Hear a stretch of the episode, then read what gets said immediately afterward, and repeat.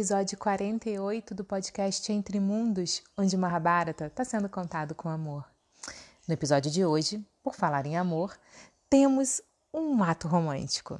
Também temos um grande encontro emocionante e também, como sempre, uma bela aventura. Vamos lá?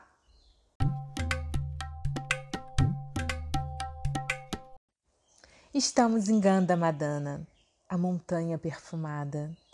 Ali no eremitério de Badarikashram, onde viveram os grandes rishis Naranaraina. Draupadi estava muito feliz. Ela realmente estava feliz depois de tanto tempo sofrendo.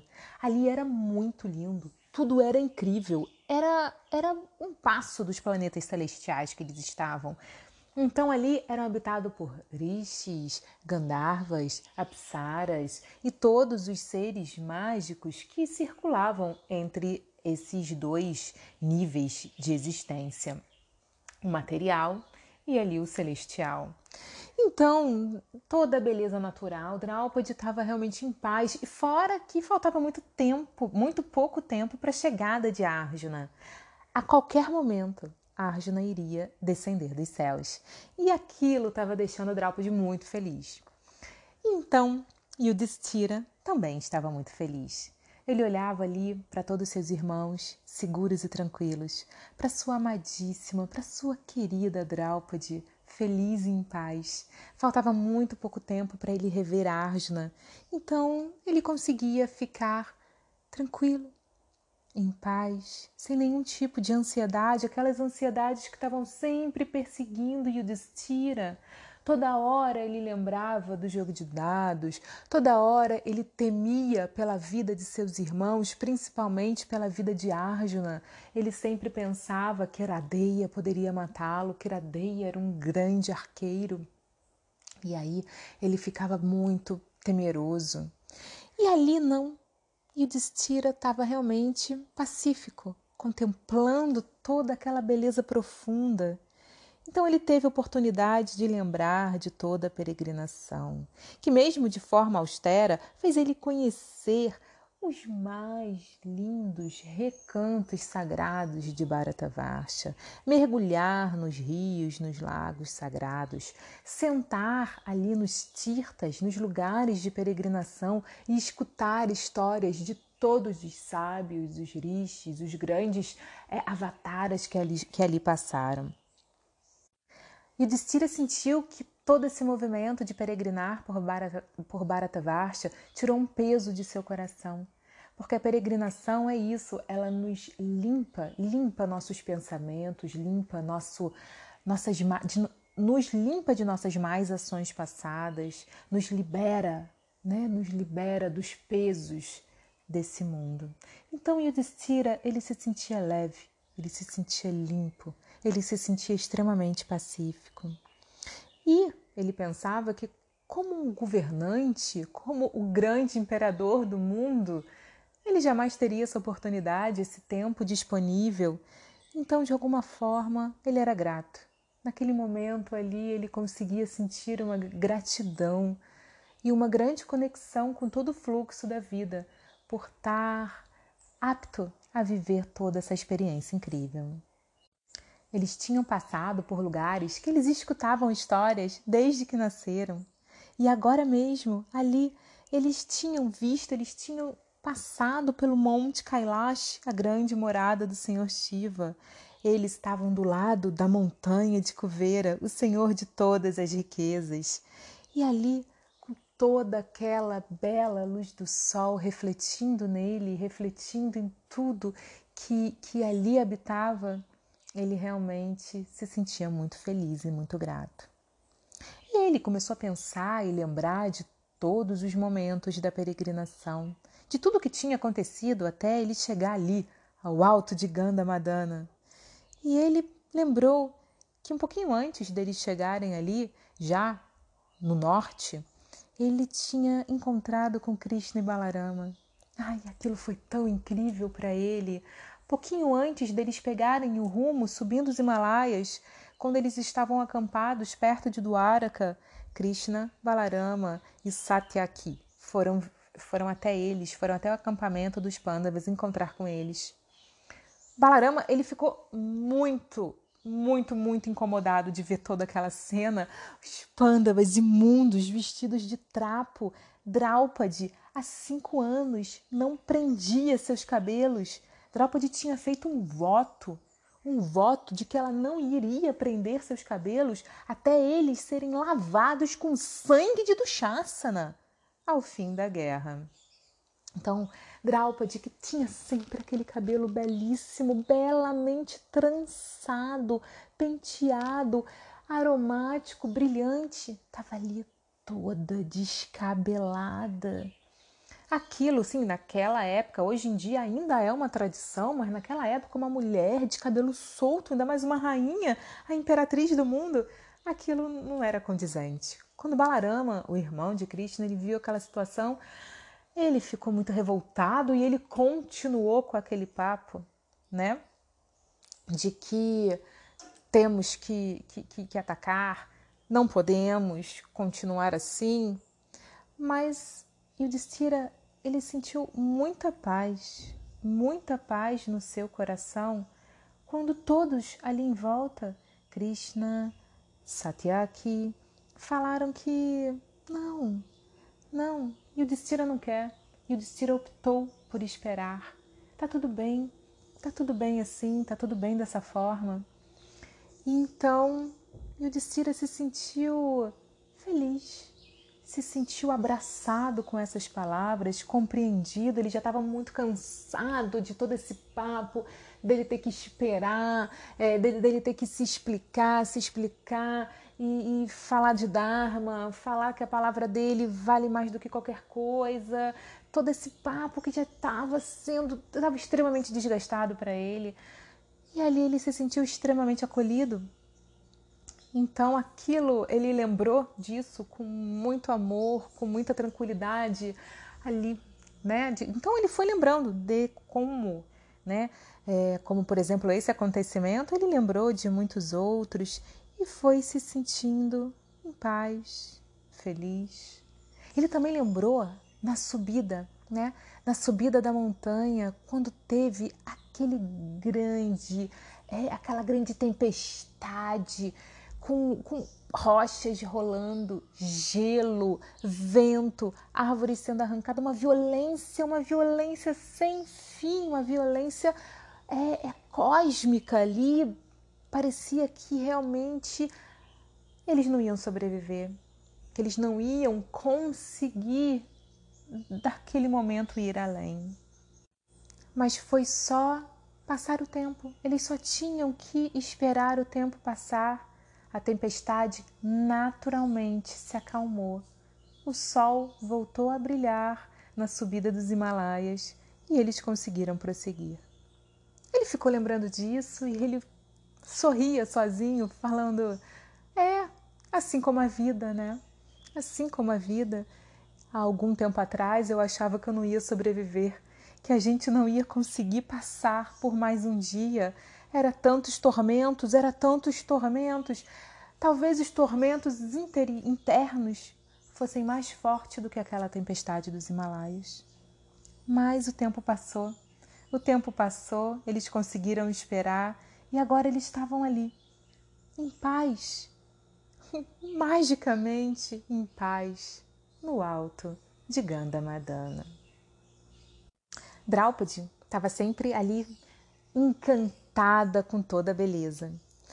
E um dia, enquanto ela estava sentada, uma flor, uma flor veio voando voando com a brisa, com a brisa que sempre batia ali naquela região, era uma brisa deliciosa que amenizava o calor, mas jamais dava frio.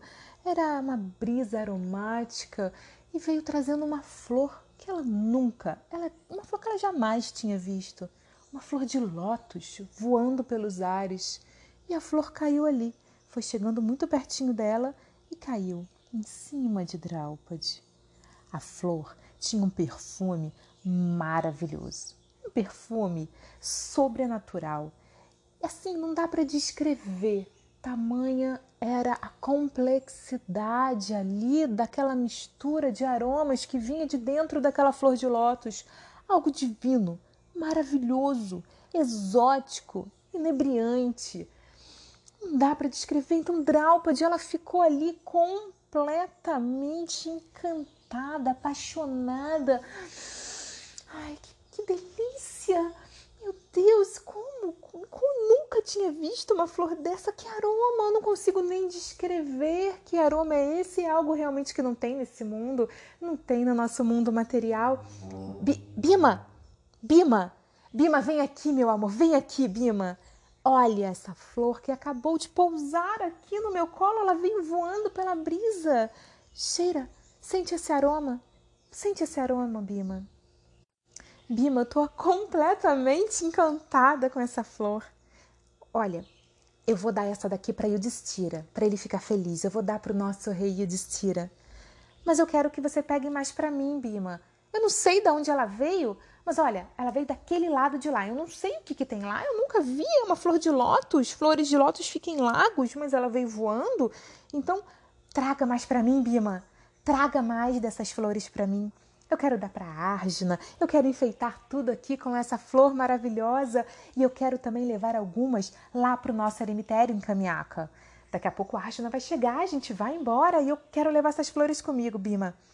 Por favor, vá lá, vá lá e traga, traga bastante, traga quanto você conseguir, Bima. Por favor, por favor.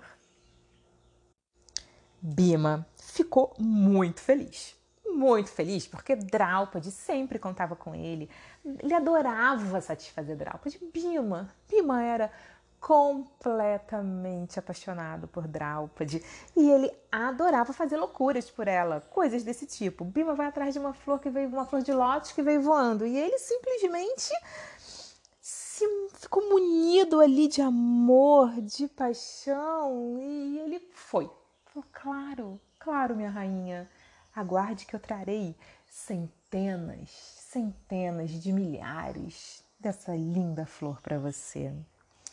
E aí ele foi realmente ali se sentindo muito importante, muito forte, o escolhido por Draupadi. Ele foi realmente ali cheio de, de certeza e de determinação de que ele ia conseguir trazer essas flores para sua Draupadi. É, então ele foi ali pelo faro, né? Porque não tinha nenhum tipo de pista da onde essa flor teria vindo. Então ele foi no faro. Ele sentia o cheiro, que era um cheiro realmente fortíssimo que tinha tomado conta de todo o ambiente e ele foi indo. Foi indo. Ele foi assim, simplesmente sendo puxado por aquele cheiro inebriante. Então ele foi indo, andando muito. Cada vez ele entrava mais naquelas florestas. E era assim, um lugar extremamente selvagem, não era habitado por seres humanos. E assim, tinham muitos animais enormes, elefantes, é, tinham rinocerontes, tinham búfalos, é, leões, tigres, tudo habitava ali. E Bima, ele ia urrando pelo caminho urrando. Então, alguns animais se afastavam, ele espantava revoadas de pássaros, ele, revoadas de pavões e, e revoa, é, é, é, manadas de elefantes. Só que alguns atacavam Bima, alguns se sentiam é, ali ameaçados em vez de fugir. Iam lá para cima de Bima e Bima lutou. Bima, no meio do caminho, lutava com elefante, lutava com leão, estraçalhava todo mundo que aparecia na frente dele, porque ele queria colher aquelas flores para Draupadi. Nada, nem ninguém ia impedir Bima de colher aquelas flores para Draupadi. E quanto mais Bima ia entrando na floresta, mais é mais difícil né, mais hostil o local ia se tornando. Então ele teve que passar assim por muitos, muitas trilhas, muitos caminhos com muitas trepadeiras cheias de espinho, era tudo muito fechado. E em algum momento, ele urrando também, ele tocou sua concha, né? Seu búzio, sua a concha de Bima se chama Poundra. Então, assim, quando um guerreiro toca sua concha, ele avisa que ele está chegando, ele amedronta as pessoas, é, os, os, os oponentes, né? Então, Bima tocou sua concha.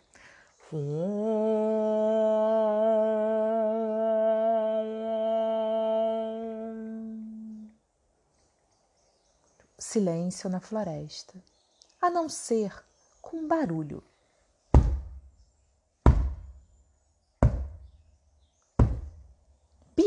Quando ouviu esse barulho, que era um barulho tipo de uma cauda, de alguma cauda batendo no chão, alguém batendo no chão de alguma forma, ele imaginou uma cauda, mas ele ele falava, mas como assim?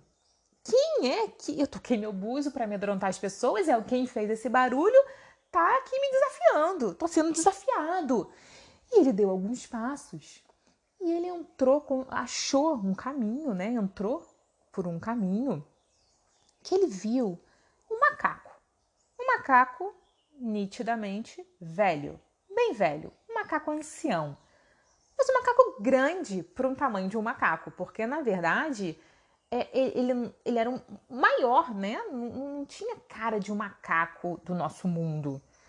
Porque ele era muito grande e estava com a sua cauda assim atravessada pelo meio do caminho onde Bima tinha que passar. O macaco dormia, estava ali com uma cara meio frágil, mas realmente um macaco ancião. Então, Bima chegou perto dele e, e falou assim: Ei, seu macaco, quem é você? Por acaso foi você que fez esse barulho aí? Você está me desafiando? Então o macaco respondeu: Ai, que você, você que aí andando pela floresta, eu só fui acordado por essa, por essa gritaria aí. O que você está fazendo aqui? Isso não é lugar de ser humano. Isso aqui é um lugar dos devas. Isso não é lugar de humano. Aqui não tem humano. O que você está fazendo aqui? Isso aqui é muito perigoso para você, mocinho. Vai para outro lado. Me deixa dormir. Eu já sou um macaco velho, um macaco cansado. Me deixa eu dormir. Vai para outro lado. Ó, daqui para cá você não pode passar não, que é muito perigoso.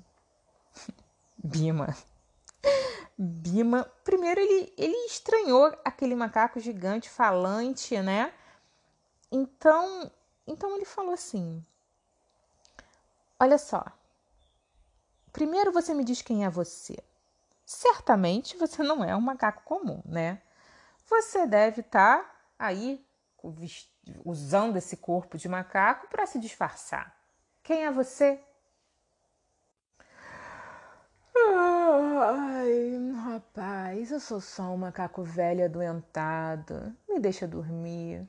Para de fazer esses barulhos. Você tá aqui no meio de uma floresta, matando bicho, lutando com bicho, gritando, tocando essa concha barulhenta. Me deixa dormir. Não, volta, volta para onde você veio. Aqui, aqui não é legal não.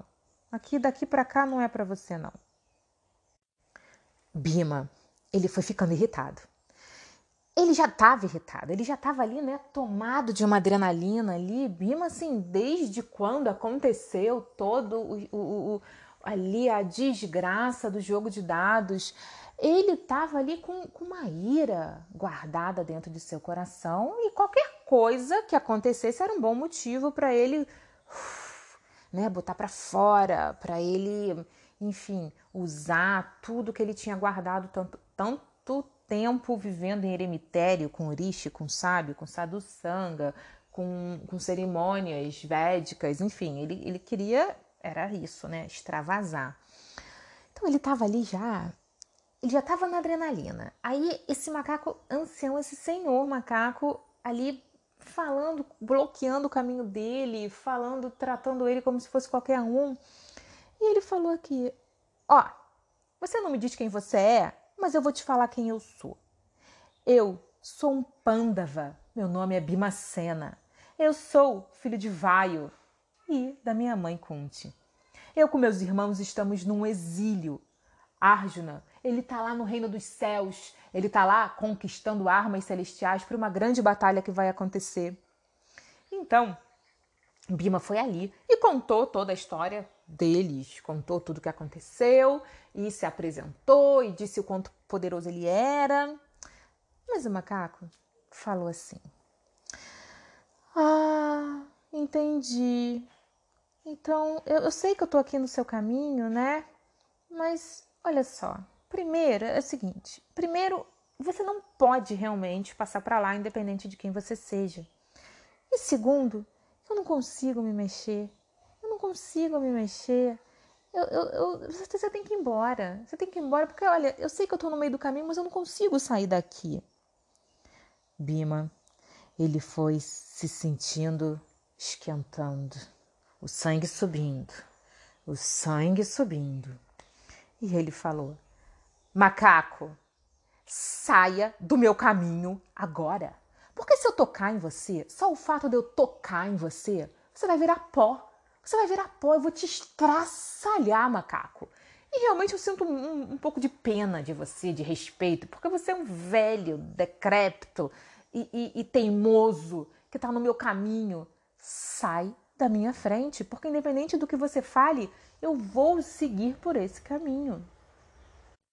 Oh, rapaz, rapaz. Eu não consigo me mexer. Eu já falei, tô falando aqui desde o começo. Mas tudo bem. Se você vai seguir esse caminho que eu tô falando que não, não, não pode, aí o problema é seu. Mas você vai ter que pular o meu corpo. Bima não acreditou. Ele não acreditou porque não se pula, de acordo com a tradição védica, não se pula corpo de ninguém. Isso é, é inadmissível até hoje. Sim, não se pula perna, não se pula nenhuma parte do corpo, por conta que Paramatma, o Deus que habita em cada, né, cada corpo existe um Deus que habita ali. Então, Bima não iria pular nenhum corpo, né? Em respeito a toda a sua a sua moralidade e religiosidade. Era algo que era indiscutível não se pula corpo. Então Bima falou: "Ah, não, macaco. Ah, não. Você agora você realmente você tá querendo é, implicar comigo. Você tá de palhaçada, você parece que você quer ser morto. Como que você tá mandando eu pular o seu corpo? Eu prefiro te matar. Porque aí tudo bem, pelo menos, né? Você tá, você tá, eu sou um kshatriya, eu tenho um objetivo, você tá se colocando na minha frente, eu tentei resolver isso na paz, você tá aqui me desafiando, a gente luta e tudo bem, mas eu não vou te pular, eu não vou te pular, ok? E ó, não pense que é porque eu tô é, é, é, realmente dando para trás ou desistindo do meu objetivo, porque eu poderia pular você e, e, poderia alcançar aí o outro lado desse caminho da mesma forma que o meu querido e amado Hanuman conseguiu chegar a Lanka atravessando todo o oceano com um único salto. O macaco então abriu os olhos olhou para Bima e falou: Hanuman, quem é esse? Dá para ver que você gosta dele, hein? Até sua voz mudou. Você estava aí todo bravo, falando que ia me matar, mas não ia me pular, que ia isso, que ia aquilo, mas quando você falou em Hanuman, sua voz ficou doce, ficou pacífica. Quem é? Quem é ele? ah, não. Ah, não, macaco. Ah, isso tá demais. Realmente, a cada hora as coisas se complicam aqui. Você é um macaco vai me dizer que não conhece Hanuman? Não conhece Hanuman? Ele é o maior de todos os macacos. Ele é sábio, devotado, forte, amigo, guerreiro.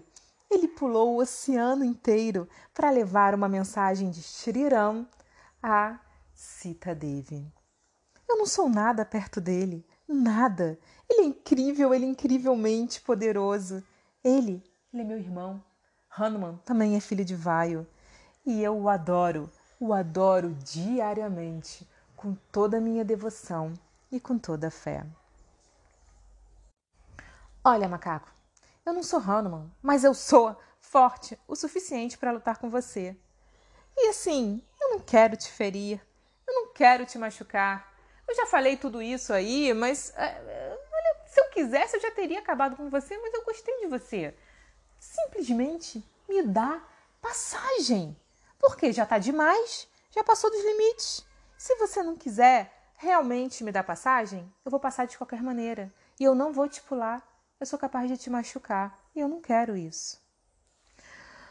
Ai, eu entendi, rapaz, entendi. Mas, olha, faz assim. Eu não consigo me mexer, mas, por favor, pega minha cauda. Pega minha cauda, é só a minha cauda que está atrapalhando o seu caminho. É só você botar ela aqui de lado. Tudo bem, eu deixo. Abra caminho. Abra, pode tirar minha cauda do meio do caminho para você passar. Ai, macaco, só faltava essa. Nessa altura do campeonato, eu ainda vou ter que botar minhas mãos na sua cauda imunda. Matá, tudo bem, eu vou fazer isso. Então, Bima pegou com a sua mão esquerda e tentou, assim, levantar. Ele ia jogar a cauda para o lado e ia continuar. Mas ele, ele não conseguiu. A cauda, a cauda era, era muito pesada. A mão esquerda de Bima não conseguiu mexer ela nem um milímetro nem sequer teve a chance de, de, de, de mexer. Então ele foi e usou as duas mãos. E toda a força do mundo, nada. Tentou empurrar, nada. Tentou puxar, nada. Era como uma montanha. Era como uma montanha de ferro. Nada. Nada, toda a força dele. Ele ficou vermelho, ele ficou roxo, seus olhos viraram para cima. Parecia que ele ia explodir. E nada. Bima, então, largou a cauda do macaco, colocou as mãos juntas na altura do peito. E ele foi lá, baixou a cabeça envergonhado e prestou reverências àquele desconhecido. Depois de prestar reverências, Bima disse: Por favor, desculpe, desculpe minhas palavras grosseiras.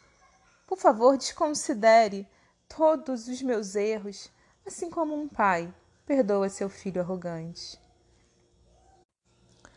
Por favor, por favor, Senhor, eu gostaria de saber quem você é. Só te peço isso. Revele-se a mim, por favor. Então, aquele macaco, que antes estava ali, deitado como um ser decrépito, se sentou, sorriu e falou: Ó oh, sim, Bimacena, eu te contarei, te contarei quem eu sou.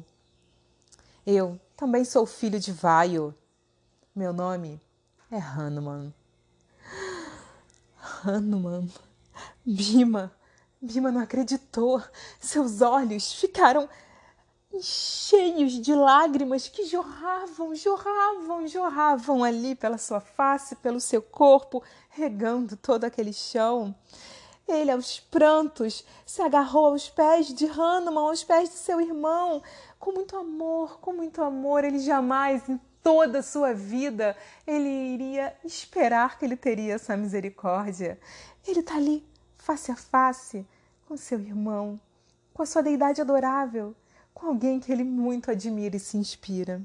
Bima chorava muito. Ele ria, chorava, ria, chorava. Ele abraçava e ele não entendia como que era possível tudo aquilo. Ele ali com Hanuman, com Hanuman. Então, é, Bima pediu a ele: Oh, por favor, meu irmão, por favor, me mostre, me mostre a sua forma, a sua forma original aquela que foi para Lanka, que incendiou Lanka, aquela que encontrou com Sita Devi, aquela que levou de volta o, o, toda a paz e todo o Dharma aquela, aquela era. Por favor, por favor, me, me, me mostre, me mostre, me mostre Hanuman, me mostre Hanuman do exército de Ramachandra, me mostre, deixa eu te ver. Então, ali, Hanuman se mostrou belo, belo, jovem, forte, com todos os, os ornamentos de um guerreiro macaco. Bima ele ficou encantado, ele ficou muito encantado. Então Hanuman ele foi crescendo, crescendo, crescendo, crescendo, foi ficando gigantesco, da mesma forma que ele teve quando ele cruzou Lanka para encontrar Sita, ele foi ficando gigantesco e aí ele falou: Até quanto você quer que eu cresça mais, Bima? Você quer me ver se expandir até quando? Porque isso daqui é, é, é o mínimo. Eu posso crescer muito e muito mais do que isso. Ele tinha, né? Hanuman tinha esse poder de se expandir, ficar imenso, enorme, maior que uma montanha e também se tornar pequenininho e ficar quase invisível. Então, Bima falou: "Não, não, já tá, já tô satisfeita, eu quero que você volte ao nosso ao meu tamanho, porque eu quero te apreciar, quero te apreciar por, por inteiro". Então, rapidamente Hanuman voltou, diminuiu, ficou ali do tamanho de Bima, do tamanho já enorme, né, ali para um ser humano comum, mas ficou ali de um tamanho onde Bima pudesse apreciá-lo, todo o corpo dele. E aí Hanuman falou que, meu filho, eu fiz isso porque eu já te aprecio, eu já te amo, eu já escuto as suas histórias há muito tempo. Por favor, não deixe que o orgulho tome conta de ti. Por mais que você seja um ser humano realmente com poderes extra, extraordinários, capaz de derrotar sozinho falanges bélicas em qualquer batalha, ó oh, Bima, que no seu coração seja sempre Bima Sena. Sempre humilde, devotado, fiel e que sigas sempre o caminho do Dharma. Bima ficou encantado, se ajoelhou, prestou reverências. Ele realmente ele reconhecia, né, dentro de si toda essa intoxicação pelo orgulho de ser capaz, de ser mais forte, de ser poderoso. E ele ficou muito grato e muito feliz por toda a palavra, por todo o incentivo e por toda a confiança de Hanuman de ter ali aparecido para ele. Então Hanuman ofereceu uma benção, um presente. Meu irmão, Bima, eu quero te presentear com qualquer coisa. Peça, peça qualquer coisa, tudo que você quiser, qualquer coisa que você quiser, me peça. Eu faço questão de te presentear. E aí Bima, ele ele ficou meio sem jeito e ele falou: Ó, oh, meu irmão, eu, eu não sei o que pedir. Eu quero sua companhia. Eu quero você comigo. Eu quero, eu quero que eu fico imaginando que eu poderia pedir para você acabar com os Kauravas, acabar com Duryodhana, acabar, lutar com a gente nessa guerra. Mas eu acho que seria desperdiçar um pedido tão importante. Gostaria tanto que você estivesse sempre com a gente. Então, Hanuman disse: Eu estarei com você, Bima.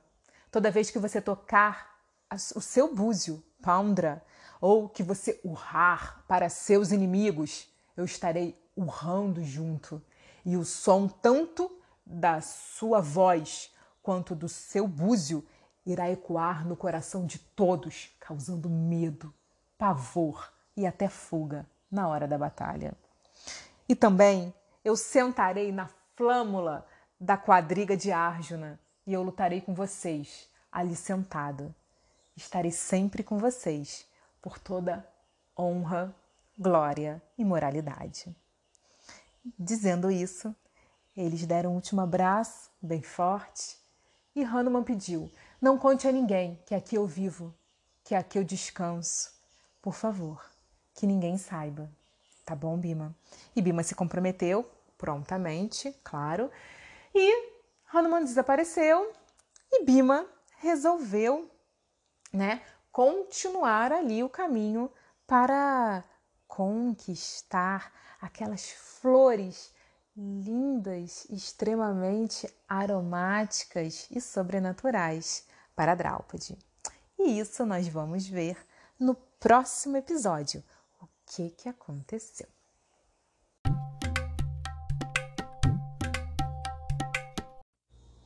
Gosto muito dessa história.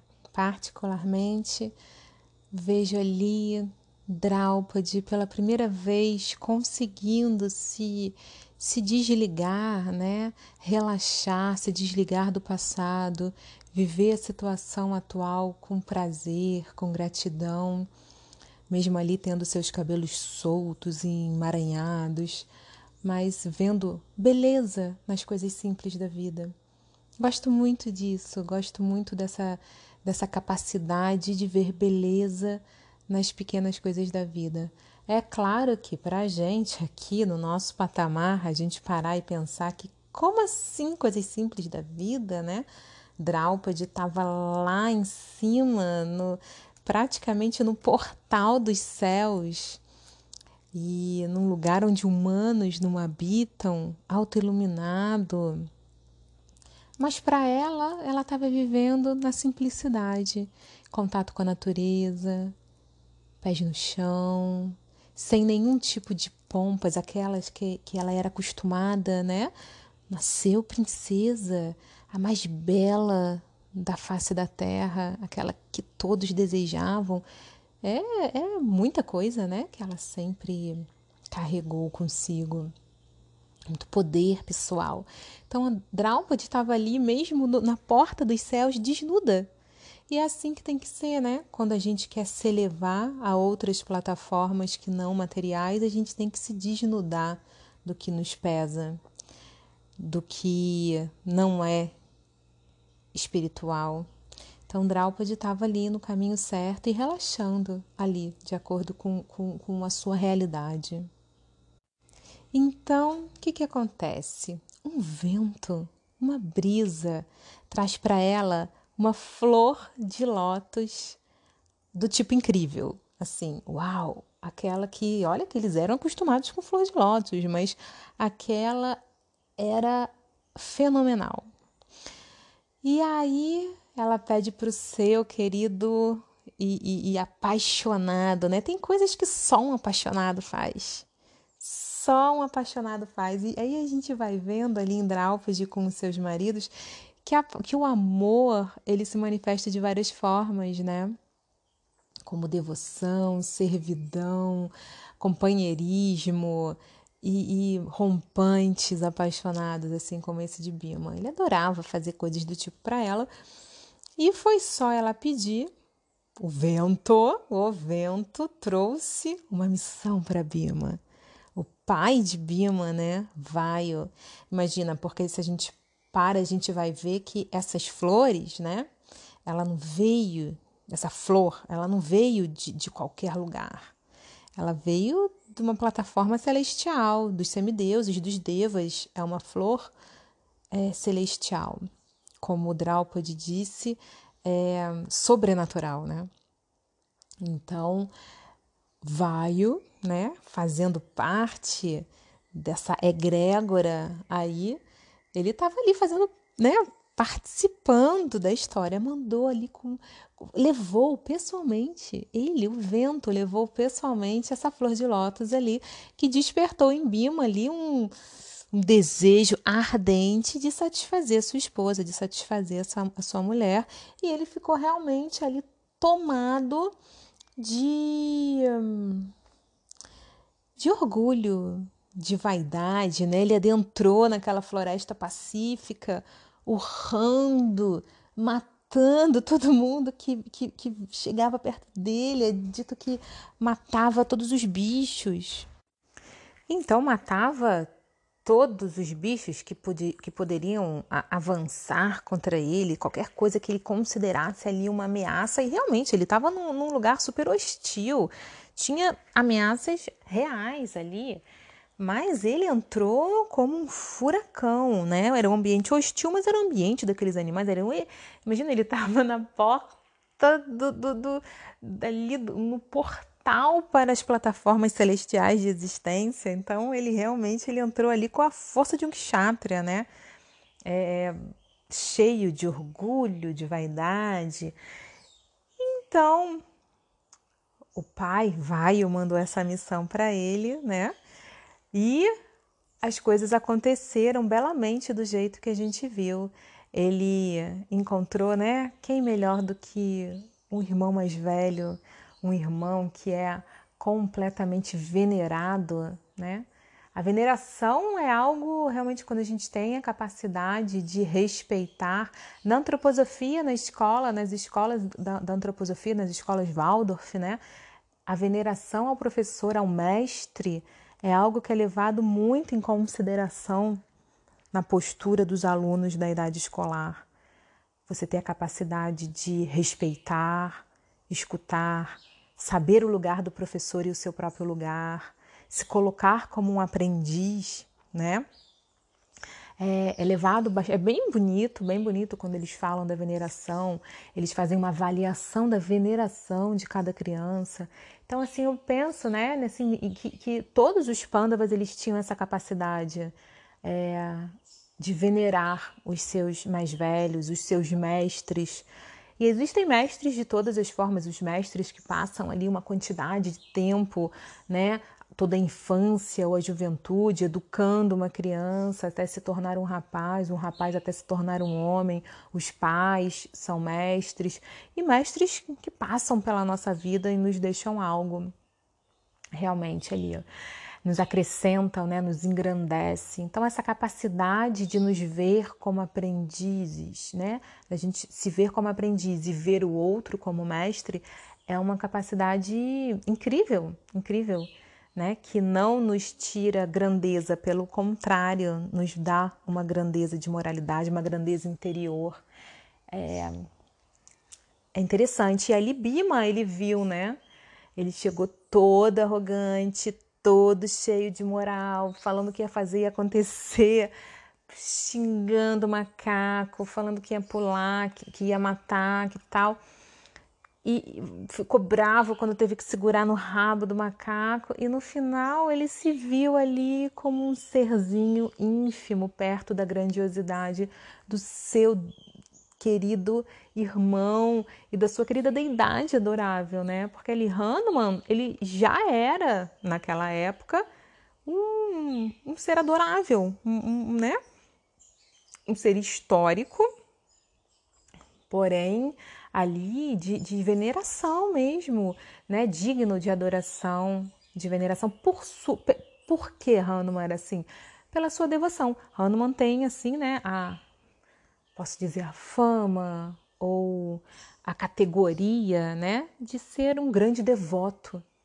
Um grande devoto, um ser devotado. O, ali, né? É, é, é, mais né, do que um guerreiro, do que um companheiro, de, do que alguém que lutou por, pela causa de Ramachandra. Ele era o é maior dos devotos. Tem essa capacidade de ser devotado, de ter devoção. Né? Tem a famosa imagem, né? Você vê que todas as fotos ali de Ramachandra, as fotos, as fotos, as ilustrações de Ramachandra com a família, Rama, Sita, o irmão Lakshmana, aonde está Hanuman? De joelhos para ele, em reverências para eles. Né? Tem aquela clássica de Hanuman abrindo o seu peito e ali dentro, dentro do seu coração, coração sangrando, assim, mas tá ali dentro Sitaram habitando o coração dele, né? Então, assim, ele. E, e, e aí, o que, que é bonito? Porque Hanuman ele também tem a capacidade de venerar, né? Um devoto é isso. Então, hoje em dia, a gente fica muito, né? A gente está aqui, reconheço que é complicado na Kaliuga, né? A gente se vê, assim, é, é bombardeado por falsas, né? Falsos, é, falsas informações, pessoas ali que não têm virtudes o suficiente para querer ser mestres, para se colocar no lugar de mestre, não tem humildade suficiente, então vai dilacerando a imagem de mestres, né, a ponto de muita gente, há pouco tempo mesmo, né, eu escutei, a gente não precisa de mestres. Eu li isso, né? Li isso num, num lugar assim muito incrível chamado Instagram. estragando, o Instagram. Uma pessoa falou, né? A gente não precisa de mestres. Precisamos, precisamos de mestres. A gente precisa dos mestres, até porque a gente precisa se colocar em lugar de aprendiz. Ah, a gente não precisa, a gente, a gente pode aprender tipo de igual para igual, a gente troca, a gente troca, a gente é uma troca. Também tem trocas. A gente troca com amigos, mas pessoas que podem nos dar, né, quando a gente se submete a um mestre, claro que nós não vamos nos submeter, né? Vamos, estou trabalhando aqui com uma situação minimamente sadia de pessoas minimamente sadias, né? Ali assim que vai saber questão de abuso, de abuso de poder, hoje em dia é abuso sexual, é, é qualquer tipo de abuso de um sobre o outro. Eu não estou falando disso, tá, gente? Não estou falando de situações doentias, estou falando ali minimamente um professor é seu mestre tá? Professor da escola, qualquer um, seus pais, qualquer um.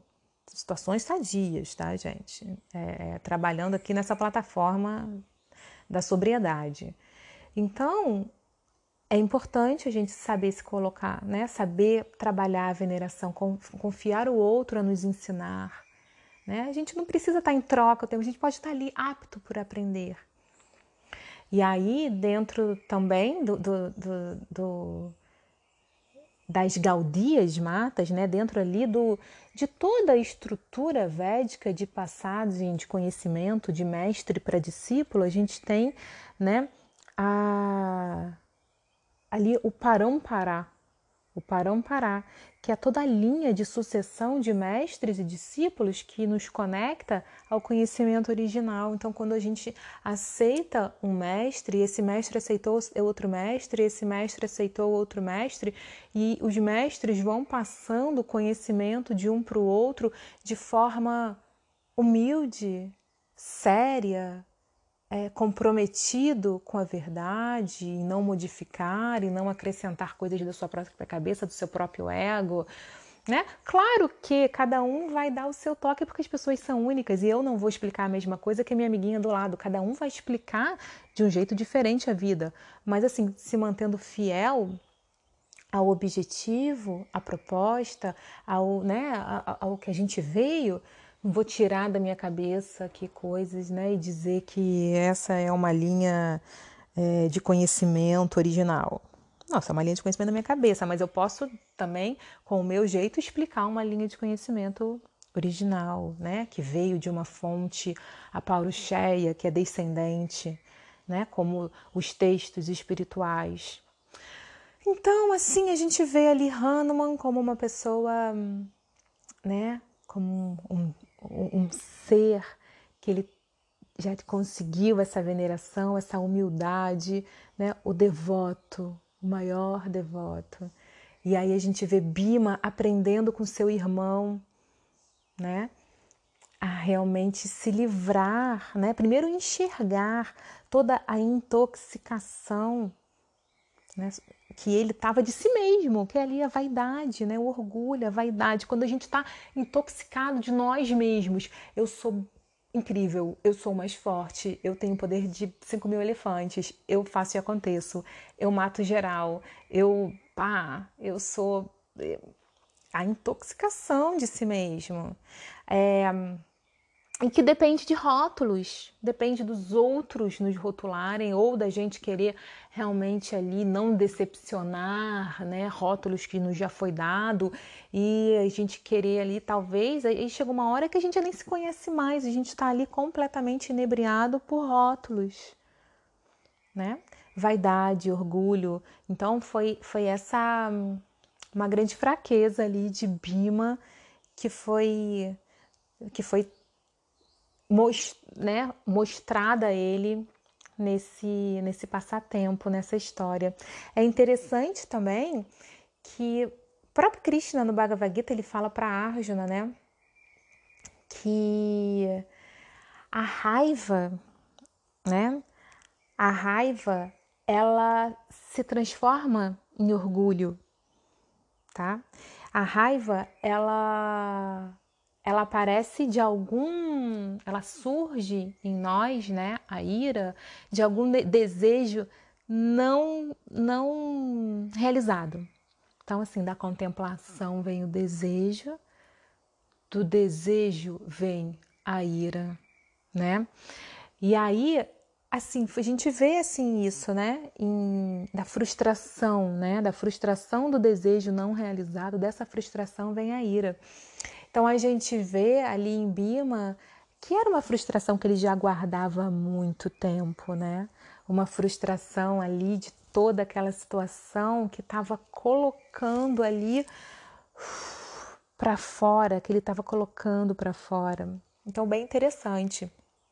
E aí, assim, é, é dito também que o orgulho, Mada, Mada, o orgulho, né? Ele surge, de, ele vem da raiva. Ele vem da raiva, olha isso. Porque a raiva, ela sobe na nossa cabeça, ela, a gente fica enlouquecida, insano, perde o controle de, a gente perde o controle de nós mesmos e a gente desrespeita os outros. A gente fica vaidoso e orgulhoso através da raiva, tá?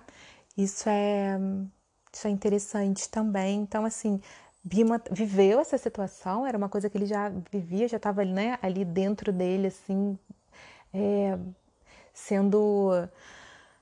Ai, sendo segurado, segurado, segurado. Então, essa foi uma oportunidade que ele teve de botar tudo para fora, como uma represa que estoura. Então, assim, e aí ele teve essa, esse belo encontro, né, que, que também trouxe bênçãos para ele, para a guerra né? Ele conseguiu, imediatamente que ele não conseguiu ali levantar o rabo do macaco, ele já viu que já caiu ali uma, uma, uma ficha para ele. E que é interessante que foi mais ou menos o que aconteceu com Arjuna encontrando Shiva, né? Só que Arjuna lutou com Shiva até que não sabia que Shiva era Shiva até que ele se rendeu e fez uma oração à sua deidade adorável ali, que era Shiva, na época que ele estava fazendo ali as, as penitências. Então, assim, igual, né, seguindo ali um caminho bem parecido com Arjuna, eles tiveram que ser desnudados das suas vaidades, dos seus orgulhos, da ira, de todas essas condições é, materiais para transcender ao reino, a reinos mais elevados de existência, né? Então, outra coisa interessante é que a flor de lótus é isso, né? O símbolo, porque essa flor, essa flor que, Drau, que chegou até o colo de Draupadi, é, o nome dela é Salgandika. Salgandika é essa flor de lótus e ela. Qual é o simbolismo da flor de lótus?